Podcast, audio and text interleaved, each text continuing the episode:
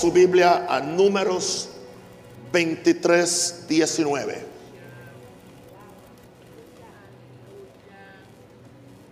La lección 28 de la serie de enseñanza La fe que conquista todo.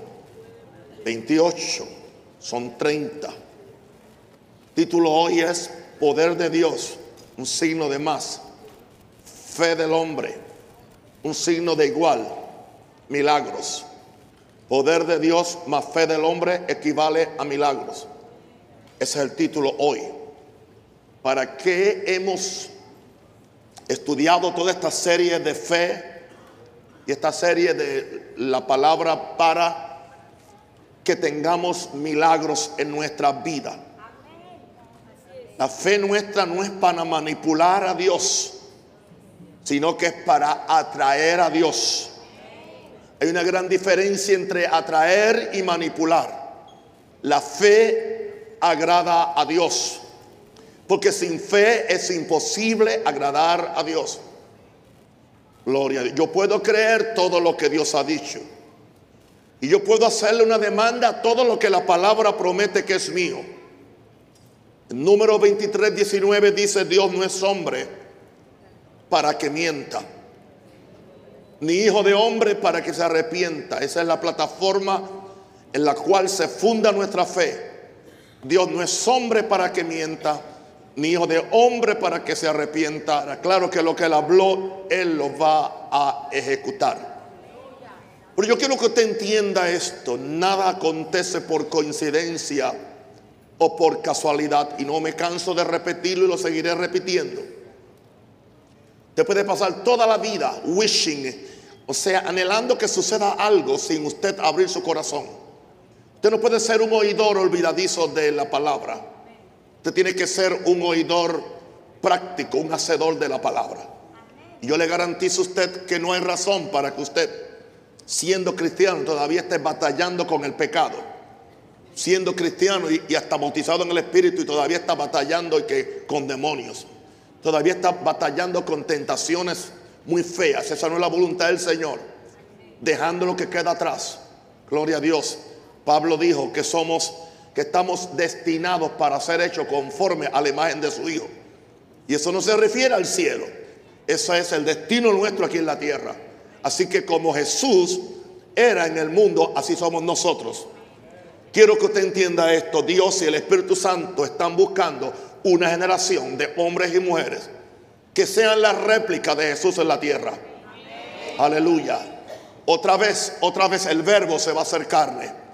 Aleluya. El verbo se hizo carne en Jesús. El verbo se hace carne en el cuerpo de Cristo que somos nosotros. Quiero otra vez darle el número 2319 de otra versión más sencilla para entender. Dios no es un hombre. Por lo tanto, no miente. No miente. Él no es humano. Por lo tanto, no cambia de parecer. Alguna ¿Acaso alguna vez habló sin actuar? ¿Alguna vez prometió sin cumplir? Le decía anoche a la iglesia ya en el 24 de diciembre que necesitamos las dos estrategias o las dos armas para tener una vida victoriosa. Son dos.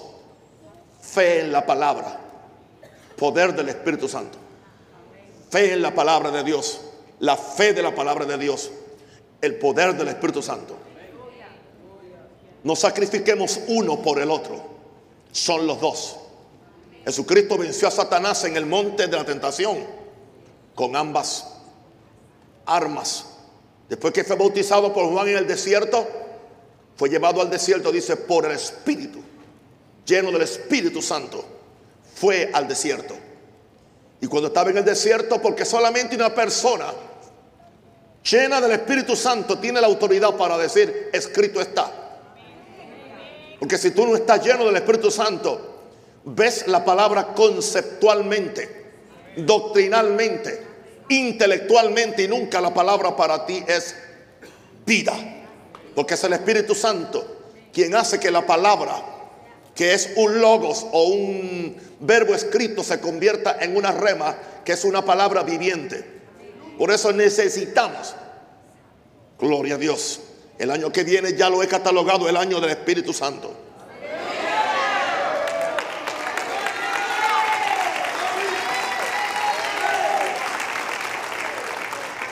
Tanto así que el tema de nuestra, de nuestra tercera convocación internacional es en el poder del Espíritu Santo.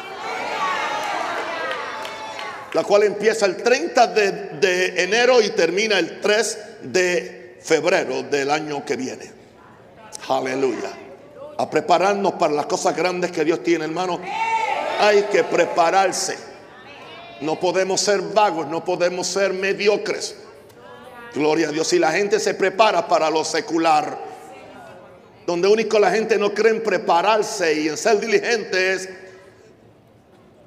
en la obra del Señor. Y desgraciadamente la, la gente que tiende a ser más mediocre son los llamados carismáticos o pentecostales. Que no quieren disciplinarse a estudiar la palabra. No quieren disciplinarse a orar. No quieren disciplinarse Siempre están esperando que le caiga algo. ¿Entiendes?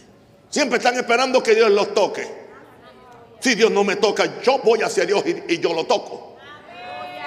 La Biblia dice, acercaos a Dios. No esperes que Dios se acerque a ti. Él no te necesita a ti. Yo dije que Él no te necesita a ti. Muévete hacia Él. Humíllate ante Él. Búscalo a Él. Haz contacto con Él. Vamos a relacionar dos cosas. El poder de Dios y la fe del hombre. Es de mucha importancia que este mensaje lo demos. Porque no queremos gente frustrada porque hoy el mensaje de fe no le funciona. Nadie que se llame cristiano bíblico cuestiona que Dios tiene todo el poder para hacer aún lo imposible. Pero tenemos una dificultad. Nuestra dificultad estriba en sacar ese poder de Dios, extraerlo y traerlo a la tierra, traerlo a mi problema, traerlo a mi enfermedad, traerlo a mi necesidad para que nos ayude en nuestra carencia. Ese es el problema. Como yo traigo eso, como yo traigo ese poder que está disponible para mí, porque hay un poder, aleluya, que sin igual que pueda hacer lo que parece imposible. Es evidente que lo que mueve a Dios a ejercer su poder es más nuestra fe que ninguna otra cosa. Gente que quieren tocar a Dios con las lágrimas. Gente que quieren tocar a Dios con el gemido. Gente que quieren tocar a Dios con la pena. Gente que quieren convencer a Dios que Dios los ayude porque, porque tienen una necesidad.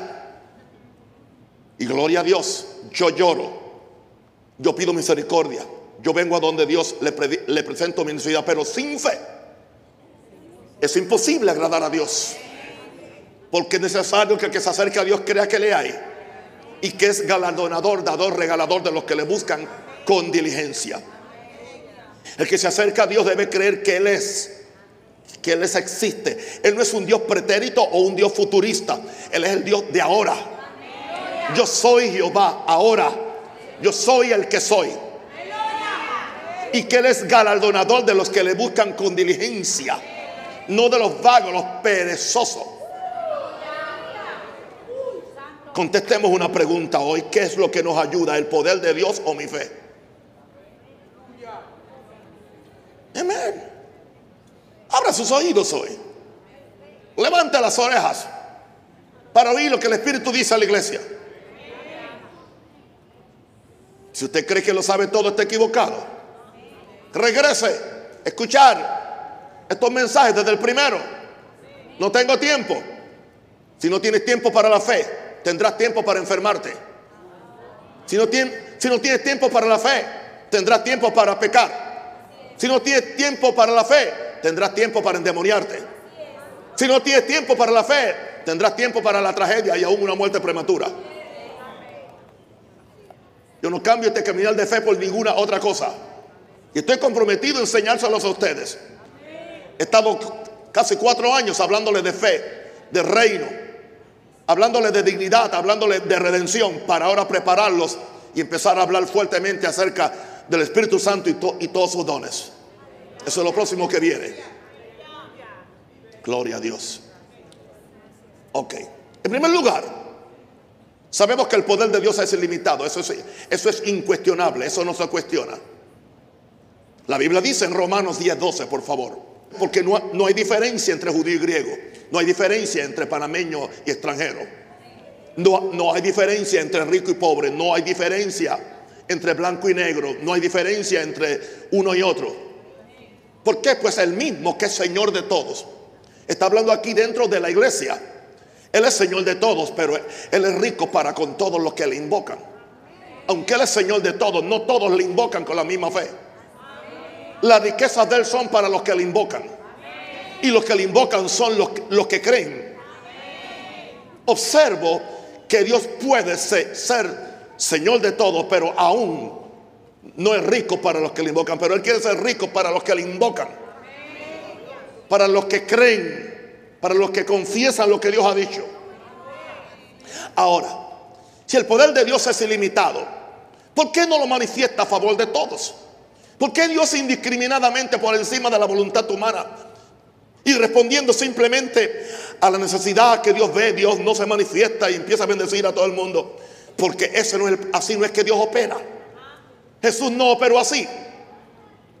¿Por qué no lo manifiesta? Son preguntas que yo no, yo no le tengo miedo a ninguna pregunta por más difícil que sea y por más ilógica que parezca ser. Y tampoco castigo a nadie fustigo a nadie cuando me hace una pregunta que aparentemente la pregunta no tiene sentido. La única pregunta que es ignorante es la que no se hace. Y el más ignorante no es el que pregunta. El que tiene la ignorancia y no pregunta. Gloria a Dios. Si sabemos que el poder de Dios es ilimitado, una pregunta, lo estamos buscando de corazón. Hemos llegado a esa conclusión sin buscarlo de, corazón. Lo estamos buscando simplemente li, livianamente. O simplemente nos hemos convertido en gente religiosa que asistimos a una misa, ya no católica, pero evangélica. Y no hay diferencia. Porque sa salimos igual o peor que lo que entramos. Lo, lo estamos buscando de corazón. Sabemos que el poder de Dios es ilimitado. Una pregunta, ¿dependemos de su poder? De nuestra habilidad o la falta de ella. ¿De qué estamos dependiendo? ¿De su poder? ¿O estoy dependiendo de mi habilidad o la falta. O si, tuviera más habilidad, ¿entiende? Es que yo no tengo habilidad, es que la fe no es para mí, es que yo no puedo hacer esto porque yo no tengo la habilidad, yo no tengo los dones que tiene el apóstol, no tengo la pasión que tiene el intercesor, uh, no tengo la, la, la suerte, no me visitó. Hermano, yo creo en buena suerte. Voy a confesarle a ustedes, yo creo en buena suerte.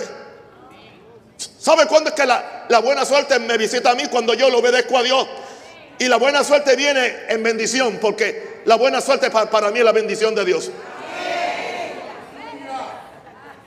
La buena suerte no está porque yo tiro unos dados a ver si entiende. No, no, no, eso no.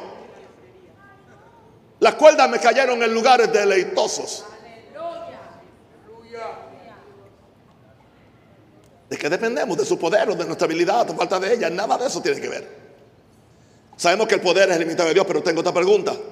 ¿Estamos haciendo una demanda con nuestra fe? ¿Nos atrevemos a demandarle a Dios lo que Dios ha prometido o a Dios no se le puede mandar? Yo no dije que mandes a Dios, que demandes. Tu fe debe demandar una promesa. Tu fe de, debe conectarse con la disponibilidad y, y, y, y amor de Dios para bendecirte, porque Dios quiere bendecirte. Dice que los ojos del Señor miran, miran toda la tierra buscando a los que tienen corazón recto para con Él, para manifestarse a favor de ellos. Wow. Pero el problema es que muchos estamos desconectados completamente de, de la deidad. Tenemos una conexión intelectual, emocional, pero no tenemos una conexión espiritual. Por eso es que vamos a enfatizar tanto aleluya, el bautismo del Espíritu Santo y los dones y todas estas cosas que son tan necesarias para reconectarnos espiritualmente con Dios. Ahora, número dos, ¿qué pensar cuando sabemos que Dios puede hacer algo y no lo hace? Una buena pregunta. Esa pregunta la hacen muchas personas. El Salmo 145, 17 dice, justo es Jehová en todos sus caminos. Ahí empezamos. Justo Jehová en todos sus caminos y misericordioso en todas sus obras. Establece eso primero, que en Dios no hay injusticia y en Dios hay misericordia. Ahora, podríamos llegar a considerar que, que es un Dios injusto y que no es el Dios de amor que hemos predicado. Si Dios me ama, si Dios es misericordioso, ¿por qué razón? Si Dios puede hacer algo, Dios no lo hace. Es una pregunta que la podemos hacer. No te siento culpable haciéndola. Aún el mismo Satanás puede usar este argumento para que nosotros acusemos a Dios. Y lo hace con el mejor de nosotros. Cuando estamos en nuestro problema económico, ¿acaso con que Dios ha dicho? El diablo sigue con el mismo disco rayado del jardín del Edén él no ha cambiado usando su estrategia de tentación. Es siempre poner, sembrar una semilla de duda en la integridad de la palabra de Dios, en la fidelidad de la palabra de Dios. Con que Dios ha dicho que por su llaga eres sanado, tú estás enfermo. Con que Dios ha dicho traer los diezmos a la folía y Él va a abrir las ventanas de los cielos. Parece que en tu caso no se han abierto. Con que Dios ha dicho, cree en el Señor, serás salvo tú y tu casa, pero ves que hay rebelión en tus hijos. No me diga usted que yo no he bregado con todas esas preguntas en 70 años de, vida y en 41 años de ministerio y en más de 60 años de tener conciencia de ser cristiano. Y no le tengo miedo a ninguna de, esas preguntas. Y ninguna de esas preguntas me vuelven ni un ateo ni un agnóstico. Porque para mí la existencia de Dios no es debatible.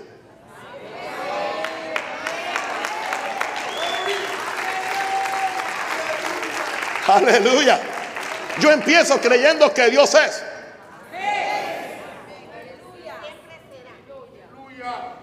Me gusta la Biblia en inglés.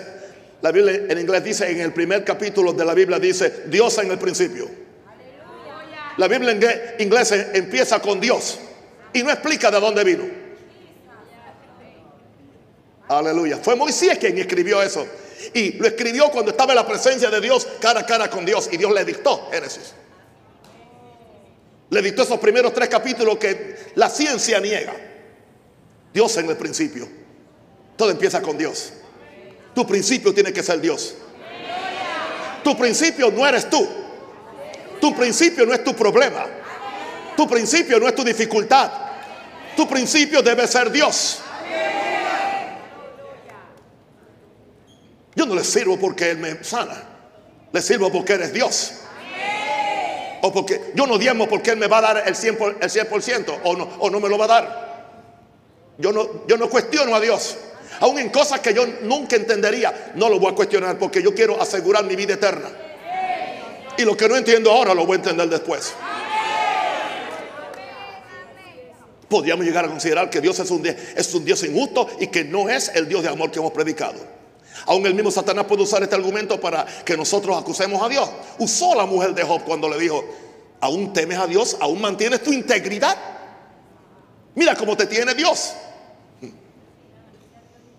Y el mismo Job pudo pensar que fue Dios quien lo hizo. Porque Job nunca leyó el libro de Job.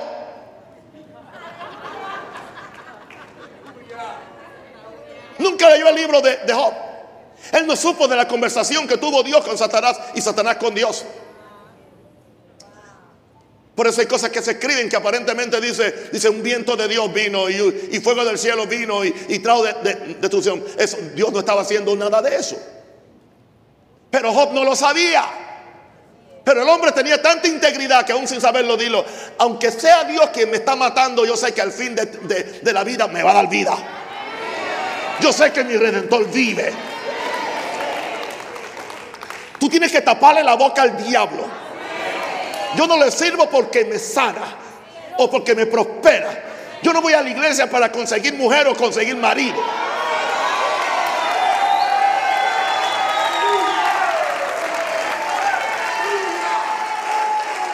Yo voy porque yo lo amo.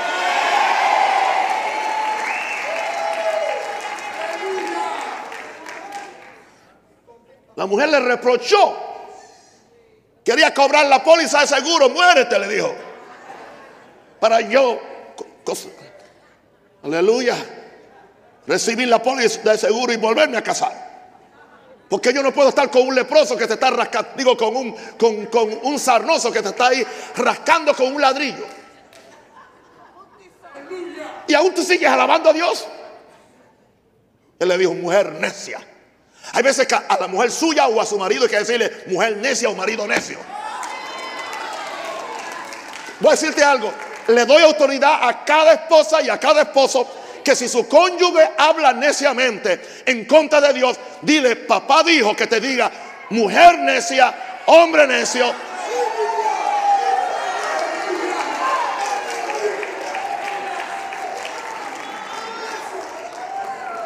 Yo le he dado esa autoridad a mi esposa, aunque ella no hay que dársela, pero anyway. Uf. Dice Job 1.22 que Job no cometió ningún pecado en lo que dijo, ni le reprochó a Dios lo que había pasado. No le reprochó a Dios. Dice que adoró ante Dios. Porque, ¿qué sucede cuando cosas buenas le acontecen a gente mala y malas cosas le acontecen a gente justa? No es fácil.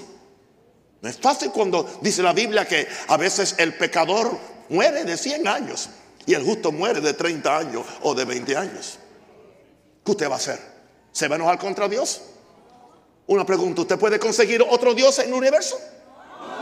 ¿Para dónde usted va a ir? Ahora, hablo personalmente. Aunque yo nunca entienda, yo nunca culpo a Dios. Yo nunca culpo a Dios de mi problema. Porque yo sé que Dios nunca cambia ni falla. Pero sé que yo puedo cambiar y yo puedo fallar. Ah, pero pastor, si hay que echarle la culpa a alguien, me la echo yo. Porque yo me conozco a mí. Y sé que soy imperfecto, que soy humano, que tengo un cuerpo de carne, que estoy sujeto a tantas tentaciones. Así que yo no voy a acusar a Dios y no permito que nadie lo acuse. Recuerda que hay gente que viene y que ayudarte. No, no te están ayudando cuando te cuestionan tu fe y te cuestionan o te vienen a meter en condenación porque tú no has recibido lo que tú estás creyendo. Dile, yo sé que mi redentor vive. My God. Otra vez leo el Salmo 145, 17. En la palabra de Dios dice, el Señor es justo en todo lo que hace. Sus hechos muestran lo bueno que es. Lo bueno que es. ¿Qué pensar cuando Dios puede hacer algo y no lo hace? Número tres, una pregunta. ¿Por qué algunos reciben y otros no? Hay que hacerla. Romanos 11, 33, 34 dice, oh profundidad de las riquezas, de la sabiduría y de la ciencia de Dios. Cuán insondables, unsearchables, cuán insondables, cuán profundos. Tirar una sonda al mar, a ver a dónde llega. Cuán insondables son sus juicios e inescrutables sus caminos. ¿Quién puede entender sus caminos? Y hay una pregunta, porque ¿quién entendió la mente del Señor? ¿O quién fue su consejero? Una pregunta, si tú no puedes entender la mente del Señor, ¿cómo tú te crees que vas a ser consejero de Dios? Aleluya. Hay gente que la, la oración de ellos es simplemente aconsejando a Dios lo que va a hacer. En vez de recibir lo que ya Dios prometió y caminar con eso. Yo no me siento capacitado para aconsejarle a Dios. Pues ¿quién entendió la mente del Señor? Hermano, si yo no entiendo la mía, si yo no entiendo la mía, pues me fui un cuarto orar y dejé las, gafas en, la cama y cuando me, iba a venir no encuentro las gafas por ningún lugar puse en práctica lo que dijo Kenneth Copeland, los que estaban en el ayuno saben. y sabe lo que me dijo mi, esposa, no te afanes por la gafa, ora. Gracias, señorita Minerva, gracias. Así que sí, si la mente mía olvida las gafas, ¿dónde, están? ¿Cómo, ¿Cómo, yo voy a atreverme a aconsejar a Dios? ¿Quién entendió la mente del Señor? ¿O quién fue su consejero? Entendiendo eso, yo estoy últimamente orando más en el espíritu que orando en la mente porque en, la, en el espíritu hay perfección y la oración más pura que existe. De eso hablamos más tarde. ¿Por qué algunos reciben y, otros no? No tratemos de entender a Dios con una mente limitada. Y escucha esto, o hacernos jueces de Dios. Y más peligroso, o de la gente que no recibe, porque hay gente que tiene una respuesta para todo. Algo que define un religioso es que él tiene respuesta para todos. Él puede investigar el problema y la dinámica de todo el mundo menos la de ellos. Yo sé por qué estás enfermo. Yo sé por qué tus hijos no se han salvado. O yo sé por qué tu matrimonio fracasó.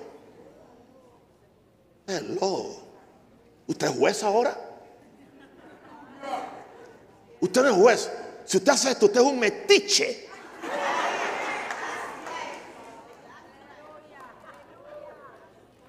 Hay una palabra más fina, entrometido. No sea juez de la gente. No juzgue a la gente cuando, cuando, le, cuando le acontece una, una tragedia. O cuando usted no, no ve que están en, en, el nivel de altura que usted está.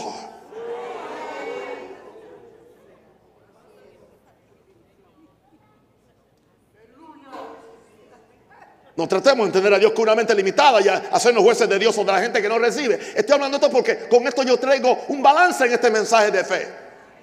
Que usted no use este mensaje de fe para medir a todo el mundo. Porque algunos reciben y otros no. Aunque no entendamos todas las, ramificaciones de lo que estamos hablando. Porque algunos reciben y otros no. Tenemos que llegar a concluir que, para que cosas sucedan, tiene que haber una combinación, escúcheme bien, del poder de Dios para hacerlo, que es lo primero, y segundo, de la fe del hombre para recibirlo. Si está el poder de Dios y no está la fe del hombre, no va a acontecer. Si está la fe del hombre y no está el poder de Dios, no va a acontecer. Tiene que haber las dos cosas. Y con eso es que vamos a tratar en esta noche, sin ser dogmáticos. Una cosa es el bíblico, otra es el dogmático. ¿Qué es el dogmático? Dogmático es agarrar solamente una verdad de la escritura y establecer algo y, matar a todo el mundo con un dogma. La gente religiosa son dogmáticas. No es que estamos cambiando la palabra, pero algunas veces tenemos que ser pragmáticos. Y no es que estamos acomodando la palabra, le estamos dando lugar a que la persona desarrolle su propia fe. La persona entienda. Y le damos también espacio para que la persona crezca y para que la persona tenga un espacio para moverse. Porque en, muchos, en muchos sitios se ha tomado el mensaje de fe como una, una, una camisa de fuerza para condenar a todo el mundo. Eso no es. Tenemos un ejemplo de una situación en el ministerio de Jesús cuando el poder estaba pero hay gente que no se apropió de ese poder. En Lucas 5:17 dice, Lucas 5:17, aconteció un día que Jesús estaba enseñando y estaban sentados los fariseos y doctores de la ley, los cuales habían venido de todas las aldeas de Galilea y de Judea y de Jerusalén. No vinieron a escuchar la palabra. No vinieron a ser discipulados por el Maestro Jesús. No vinieron a poner la palabra de Jesús en su corazón. Vinieron como curiosos a tratar de ponerle la zancadilla a Jesús en cualquier palabra que Jesús dijera. Pero qué interesante que dice después del punto y la coma y el poder del Señor estaba con él para sanar. Significa que en ese momento vino una unción especial del Señor sobre Jesús. Está hablando la unción del Espíritu Santo. Vino para él. Hay una cosa que se llama la unción, que es que en algún momento determinado está sobre ti, en otro momento no. Y la unción viene y muchas veces hay que aprovechar. A veces hay una unción de sanidad en una reunión y, y la gente no le pone demanda a esa unción. Muchas veces hacemos una llamada a, los enfermos a ser sanados cuando está la unción y después que hemos orado por todo el mundo, se acabó el culto. Que yo tenía miedo, yo no pasé. Puedes orar por mí ahora. Yo, oro por ti ahora, pero yo no te aseguro porque ya el poder se levantó en ese sentido. Ahora voy a orar por ti por fe. Y ahora tú vas a tener que agarrarlo por fe. Qué interesante que estos fariseos y doctores, nadie fue sano. Ninguno fue sano. ¿Saben quiénes fueron sanos? A uno que tiraron por arriba de la casa, que rompieron el techo. Aleluya. A uno que tiraron, a ese. Ese fue sanado. Ese recibió. El poder de Dios estaba allí sentado. Digo, estaba allí. Pero ellos no tenían fe. Un paralítico tenía la fe para permitir que los, cuatro que lo cargaban abrieran el techo de la casa, lo tiraran por arriba y cuando bajara fuera sanado. Jesús lo sanó. El poder estaba para todos. Pero no todos hicieron la demanda al poder.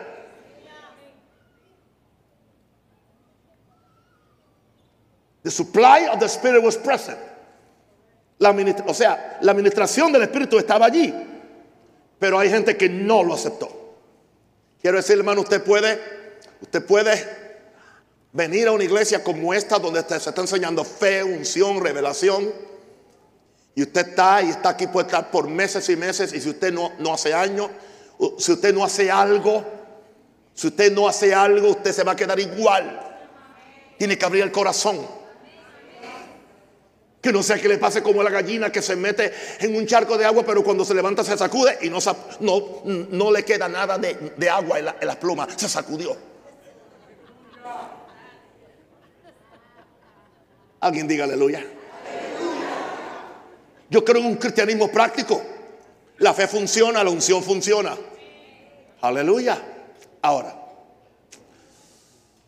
porque algunos, algunos reciben, otros no. Seguimos hablando. Vamos al número cuatro. Vamos a ver la relación entre la soberanía de Dios y mi libre voluntad o mi libre albedrío. Hay una relación. Hay gente que se va de un lado, hay gente que se va del otro lado. Son dos verdades que no se contradicen, pero se encuentran. Ok. La soberanía de Dios no anula mi libre albedrío, pero mi libre albedrío no manipula la soberanía de Dios. Ok.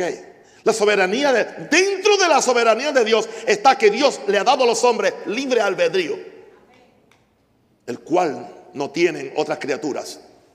Lo que nos hace semejante a Dios es el poder de decidir. Gloria a Dios. Así que la soberanía de Dios Dicen los cesacionistas, los que dicen que los milagros pasaron, los apóstoles pasaron, eh, los ángeles pasaron, todo esto pasaron. Dicen, dicen que Dios es soberano. Ahora Él sana a alguien si Dios quiere sanar a alguien. Es más, llegan a la ridiculez de decir que Dios es soberano aún para salvar. Y Dios solamente salva a los escogidos, a un grupito. Los predestina y los demás se van al infierno. Yo voy, a, yo voy a negar que Dios, no, yo no, Dios es soberano y Dios puede hacer lo que Él quiere. Pero hay otros, hay otros, otros aspectos de Dios que regulan su propia soberanía,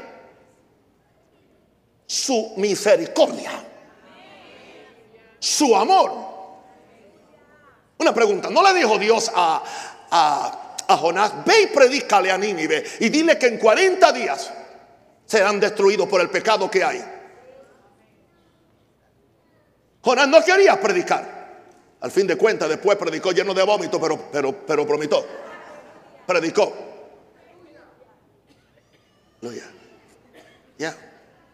Santo el Señor. Santo el Señor. Qué interesante que el pueblo se humilló. Se humilló. Dios soberanamente había dado un mandamiento, pero cuando el pueblo se humilló, dice que Dios se dolió en su corazón de aquel pueblo. ¿Sabe quién se endemonió? El predicador. Se enojó. Se enojó. Ve, yo sabía que tú eres, que tú eres misericordioso. Él lo sabía. Por eso no quería a predicar, porque sé que si ellos se arrepentían, y yo no quiero que tú salves a esa gente porque ellos no son de mi pueblo o no son de mi denominación.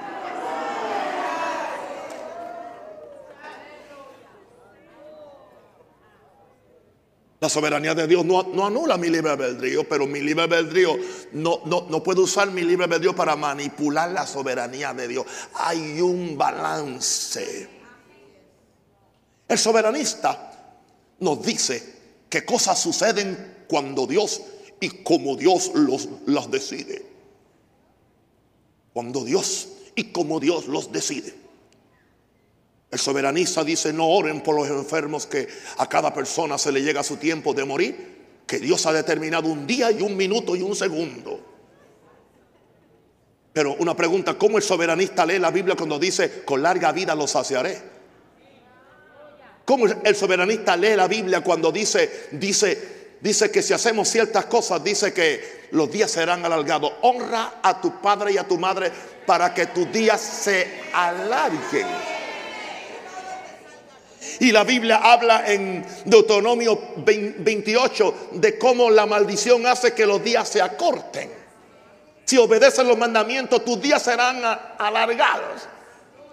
Entonces, el asunto no es tan fácil como se aparenta de tomar ciertas consignas dogmáticas.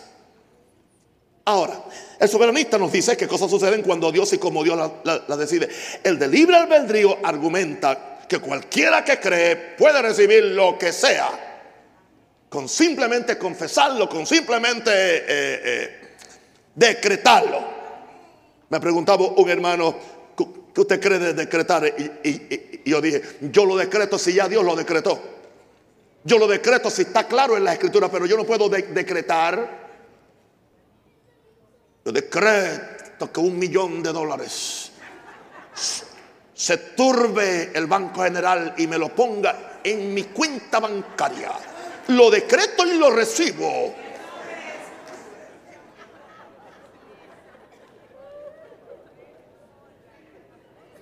No puedo decretar eso.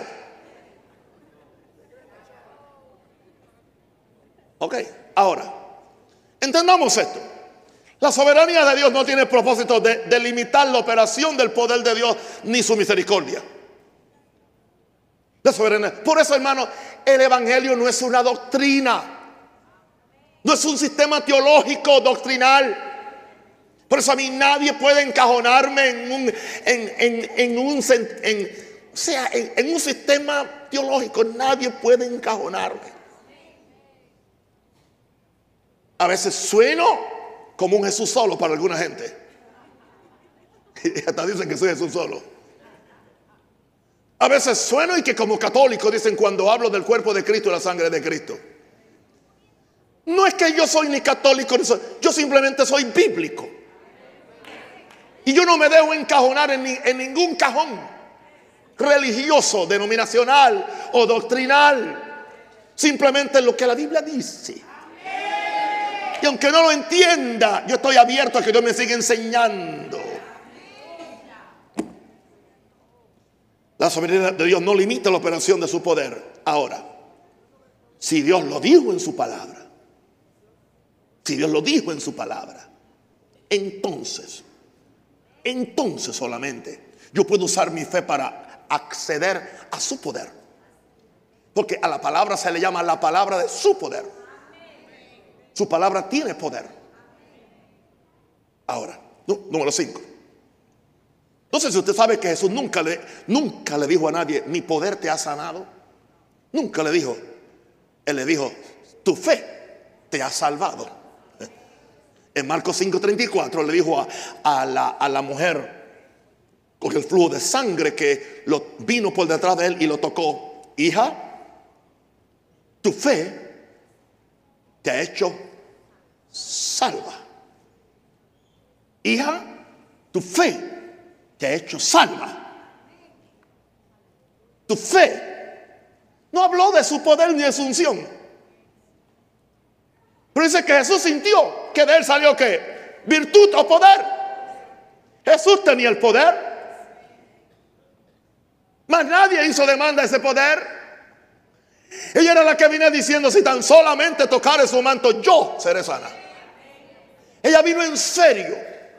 She put it in man. Ella hizo una demanda de fe. Su fe demandó lo que el poder que ella sabía que Jesús cargaba. Los discípulos que siempre eran religiosos, hasta el día de Pentecostés, que fue cuando verdaderamente algo sucedió en ellos. Jesús dijo, alguien me ha tocado. Maestro, claro que te tocan, hay una multitud, te aprietan. Cabezones, yo no estoy hablando de que me aprietan. No estoy hablando de que me aprietan. Yo sé que de mí salió virtud. Yo sentí que alguien se acercó a mí, hizo una conexión. Mi poder está en mí, pero esa persona conectó su fe con mi poder. Poder más fe equivale a milagro. Alguien diga aleluya. El poder de Jesús siempre está disponible, pero no mi fe. Cuestionamos mucho, cuestionamos mucho. Mientras usted cuestiona algo, pierde la fe. Le, puedo dar un pequeño consejo si le sirve. Gloria a Dios, úselo y si no me lo devuelve. Cuando Dios le mande hacer algo, no lo razone. Especialmente si Dios te dice que le deje una ofrenda a alguien. No razones. Yo no pregunto inmediatamente. Cuando Dios me dice que haga algo, ¡pla!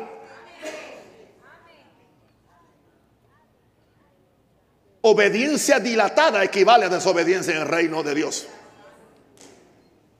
Si Él te dice algo, hazlo. Wow. El poder de Jesús siempre está disponible, pero no mi fe. En alguna forma mi fe es el magneto para operación del poder de Dios. Su magneto atrae.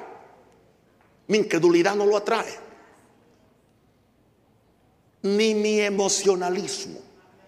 Ese es el problema que tiene, que tiene eh, eh, eh, el mundo pentecostalista o carismático que le enseñaron emoción, no fe. Yo no estoy en contra de las emociones porque somos personas que tenemos emociones.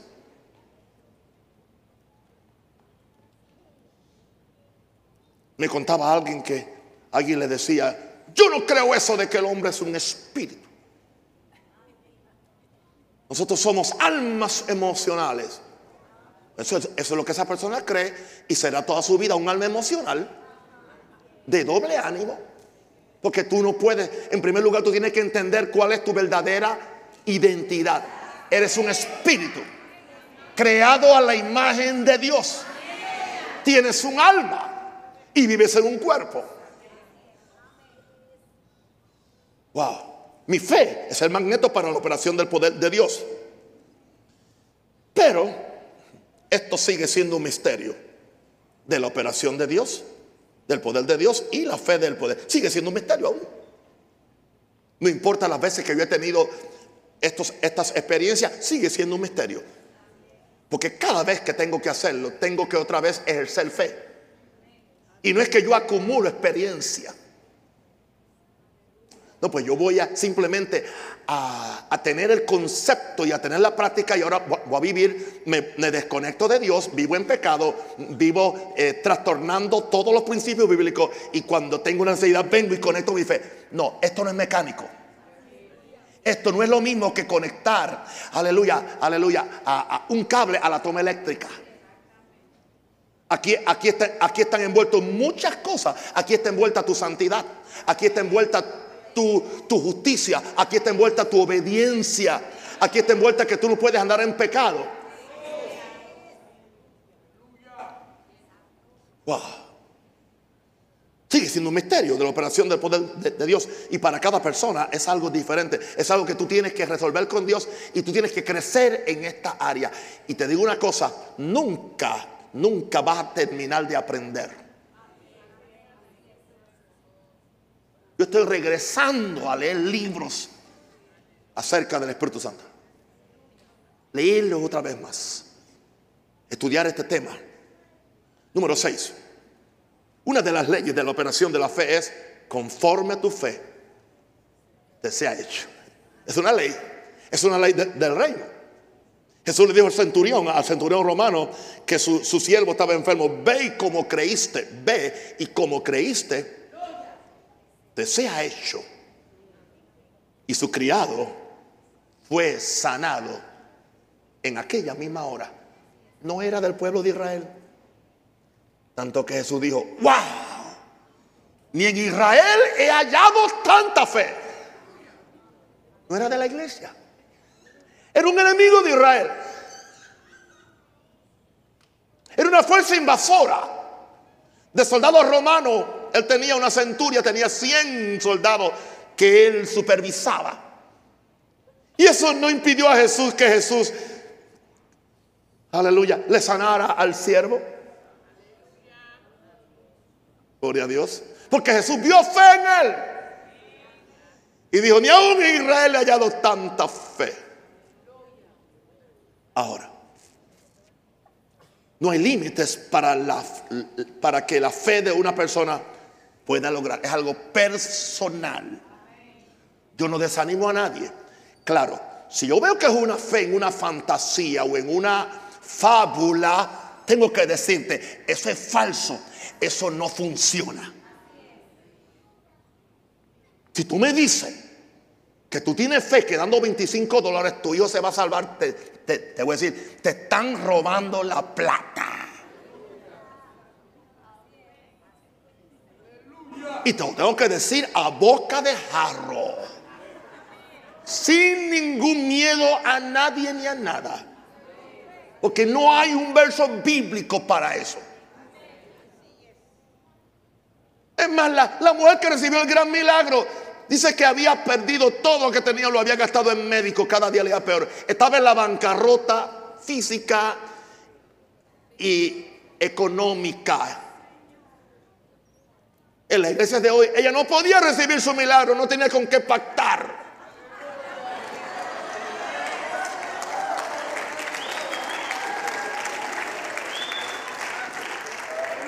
¿Sabe de dónde vienen los pactos y los sellos de palabra? Vienen de que los que están predicando no tienen fe para que Dios va a suplir todo lo que hace falta en esa iglesia y por eso tienen que hacerlo.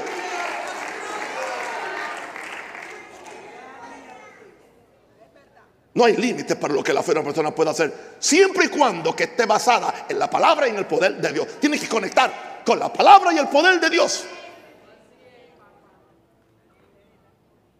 Escucha esto, la cantidad y nivel de fe, ala, la cantidad y nivel del poder de Dios. De acuerdo a la fe que tenga, esa fe va a dar cierta cantidad del poder de Dios. Mucha fe, que ala, mucho poder. Poca fe, poco poder. Falta de fe, no hay poder. Porque así funciona esto. Tu fe tiene que conectar por eso, mientras más grande es tu fe, mucho mejor. Jesús le dijo a Pedro, hombre de poca fe, por eso te hundiste. Gloria a Dios. De acuerdo, tu fe será hecho. Como creíste, te ha hecho. Ahora, no te concentres en Dios porque su poder no se manifiesta, sino concéntrate en ti porque tú no recibes. Te digo lo que yo he hecho y lo que yo sigo haciendo.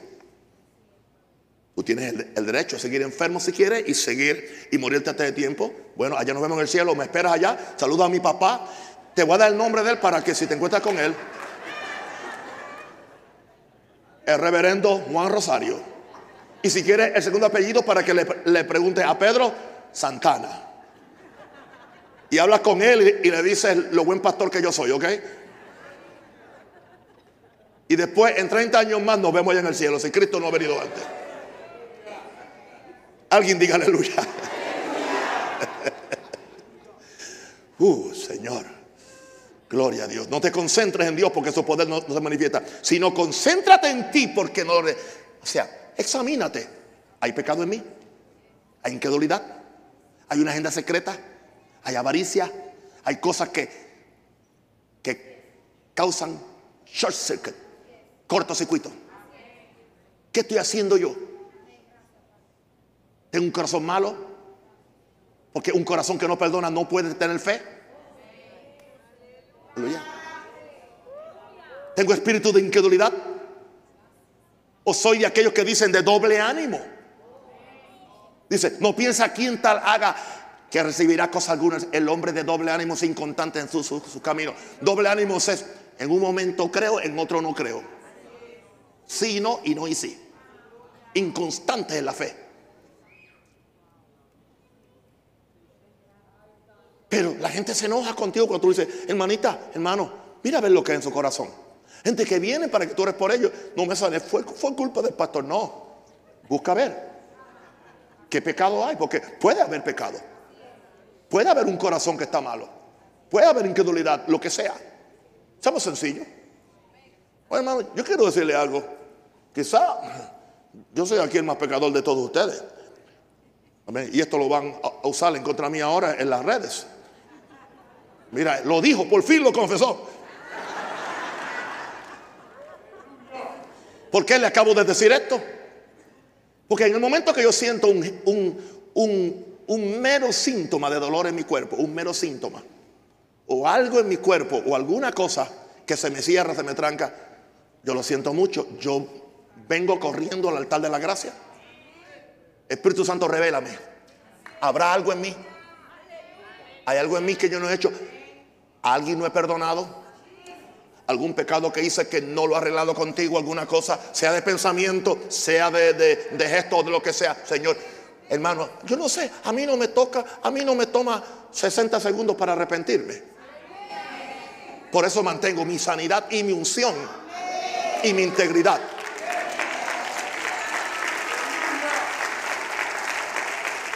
Pero el orgullo no, el orgullo no consigue nada. Defenderme no consigue nada. Gente que siempre se andan defendiendo. ¿Entiendes? Hay hermanitos que son como el cangrejo. Yo pescaba cangrejo en, la playa de, de, Humacao, en Puerto Rico. los cangrejos salían por la carretera después de las 12 de la noche. Mi, mi esposa y yo éramos novios, íbamos con sus hermanos. Nunca andaba solo con ella, ok.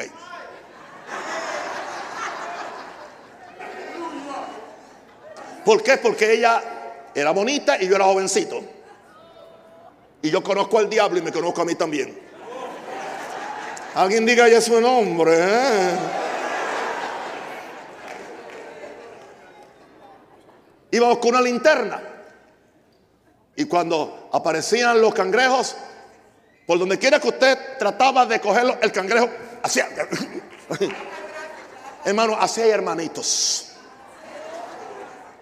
Y especialmente los hermanitos religiosos. Y que han venido de sistemas donde le llenaron la cabeza. Que ellos son la última persicola del desierto. Usted trata de enseñarle. Saca las dos, las dos manitas del cangrejo, ¿entiende? No se dejan enseñar. No se dejan formar. Mata al cangrejo en ti. Dale un aplauso a Jesús. Aleluya. God is good.